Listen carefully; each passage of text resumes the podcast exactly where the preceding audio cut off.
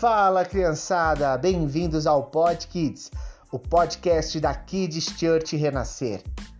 E nessa campanha, o tema hoje é Deus sempre nos amará. Hoje na Bíblia, eu li no livro de Lucas uma história muito bonita de um pai que tinha dois filhos, mas o mais novo resolveu abandonar a família e se aventurar pelo mundo. Depois de fazer tudo o que tinha vontade, sem pensar se estava certo ou errado, se agradava a Deus ou não, ele gastou todo o dinheiro que o seu pai tinha dado.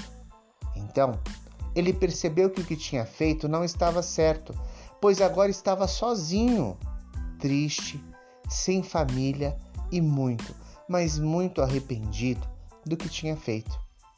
Então, ele decidiu voltar para casa.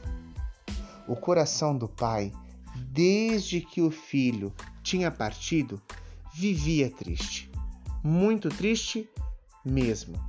Mas quando viu o filho voltando, ele saiu correndo e abraçou e nem deixou o filho falar nada.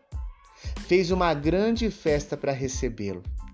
Essa história que Jesus contou nos ensina que o seu amor por nós é maior do que qualquer pecado que cometemos e que Deus sempre nos perdoa. Essa história está no Novo Testamento, no Evangelho de Lucas, capítulo 15, versículo 11 até o 32. Que tal você ler ou pedir para alguém ler para você essa linda história?